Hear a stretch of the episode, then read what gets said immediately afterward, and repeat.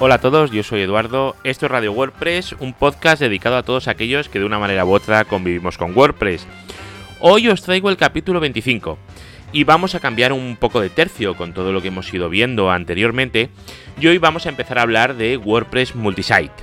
Una opción estupenda que nos da WordPress para determinados usos y bueno, puede ser que no sea interesante para para algunos casos concretos, que no sea simplemente instalar un WordPress y que queramos tener una red. Bueno, lo vamos a ir viendo. Estoy seguro que de todas formas muchos de vosotros ya habéis oído hablar de WordPress Multisite o incluso es posible que lo hayáis instalado y que incluso lo estéis gestionando. ¿Por qué no? Es, es una posibilidad de que nos ofrece WordPress y que tenemos que ir eh, trabajándola. WordPress Multisite va a ser uno de los temas que vayamos viendo a partir de ahora Igual que más adelante veremos WooCommerce o iremos viendo otras cosas que nos pueda ir ofreciendo WordPress según vaya pasando el tiempo. Y esta posibilidad, yo os digo, a mí me parece muy interesante para determinados casos. Y bueno, vamos a empezar a verlo.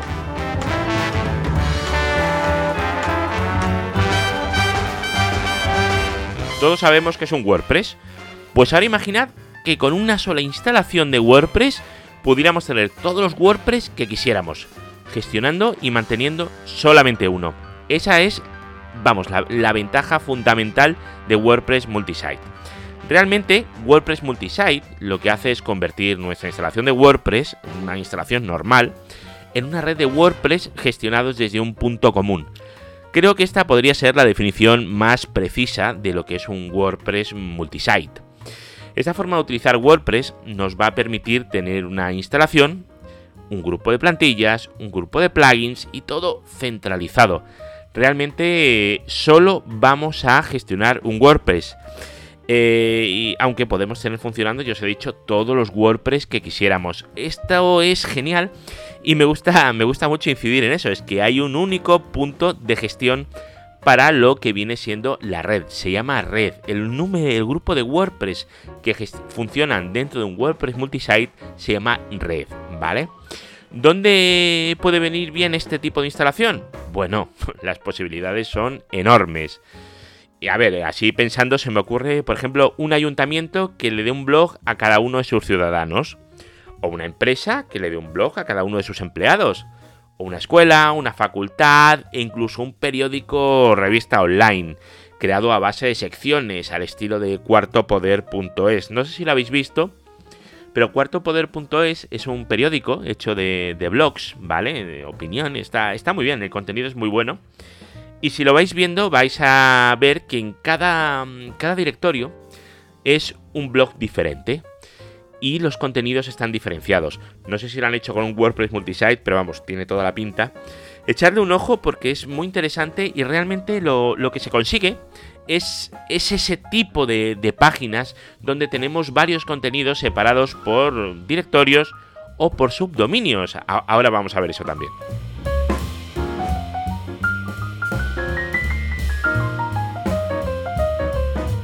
En WordPress Multisite tendremos un WordPress principal y luego secundarios. En principio, todos los que quisiéramos. Pero, ojo, no de cualquier manera.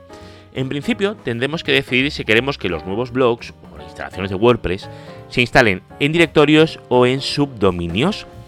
Tendremos que decidir si queremos que los nuevos sitios se instalen en, por ejemplo, un sitio que se llama nuevo sitio, en eduardocollado.com barra nuevo sitio. Eso sería una instalación en un, en un, en un subdirectorio o nuevo sitio.eduardocollado.com. Eso sería una instalación basada en subdominios. Eh, las diferencias son, son bastantes y también depende de, de, vuestro hosting. Por ejemplo, si vosotros tenéis un hosting que solo os deja instalar una página web, solamente un dominio y no os deja instalar subdominios, tendréis que optar por la parte de, de carpetas, de directorios. Si por defecto os dejan instalar todos los subdominios que queráis, pues podéis optar directamente por la parte de subdominios. Y luego en cuanto al SEO y cómo se posiciona y todo esto, a ver, hay muchas opiniones al respecto y yo ahí no me voy a meter porque no es, no es tampoco mi campo y tampoco es un tema que yo controle demasiado. Así que bueno, eso como, como queráis, como cómodo en directorios. Y luego lo otro es, a mí me gusta más porque queda más bonito, pero bueno, que eso como queráis, es en subdominios. Estas son las dos opciones que nos va a facilitar WordPress Multisite para trabajar por defecto. Diferencias ya os he dicho, las hay, ya que el funcionamiento no es el mismo. Si decidimos trabajar con directorios, la complejidad se va a reducir enormemente. ¿Por qué? Porque no tenemos que tocar eh, DNS, no tenemos que tocar la zona DNS, mejor dicho, ¿vale? Sin embargo, si queremos trabajar con subdominios, tendremos que tocar la zona DNS y dar de alta uno de los subdominios, o sea, cada uno de los subdominios, o bien crear una entrada wildcard en la zona de DNS para que todos los subdominios que creemos puedan apuntar al servidor donde se está instalando este WordPress multisite. Obviamente, si utilizamos subdominios, nuestro hosting, nuestro proveedor, debe de soportar esta funcionalidad. Y si queremos utilizar una entrada de tipo wildcard, también lo deben de soportar. ¿Vale? Eh, son las dos posibilidades que tenemos.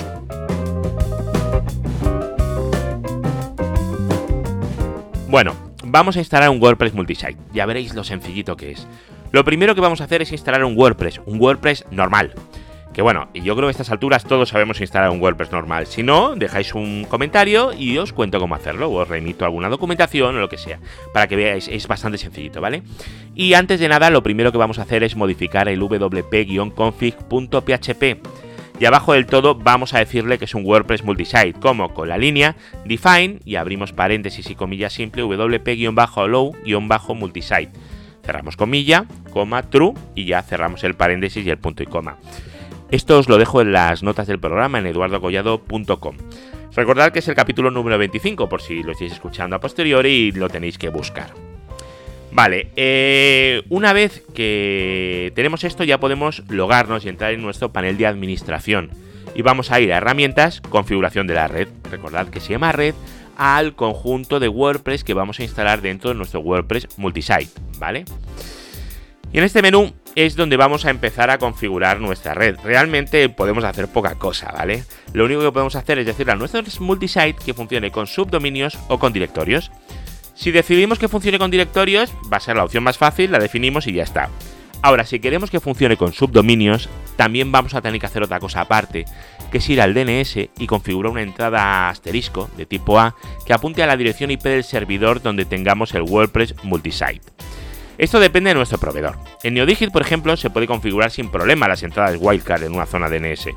Pero dependiendo de dónde tengáis el hosting, esto va a depender un poco, ¿vale? Así que en caso de duda, eh, llamar al soporte de vuestro hoster, que ahí os resuelvan las dudas, que bueno, para eso están, ¿no?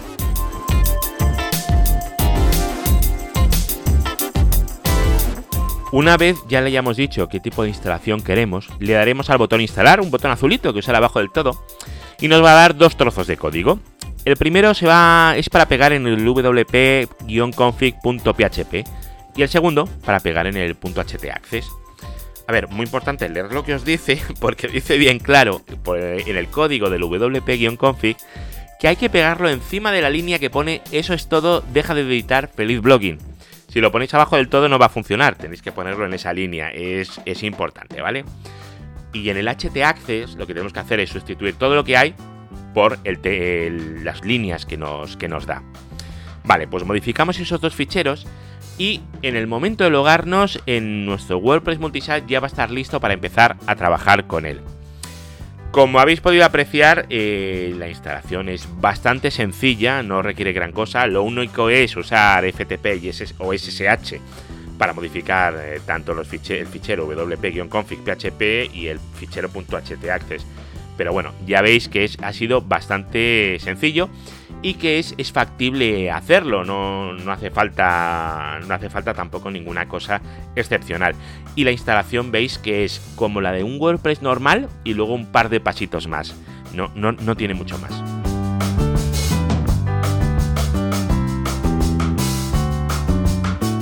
En el próximo capítulo vamos a empezar a configurar nuestro WordPress multisite para poder empezar a trabajar con él, ¿vale?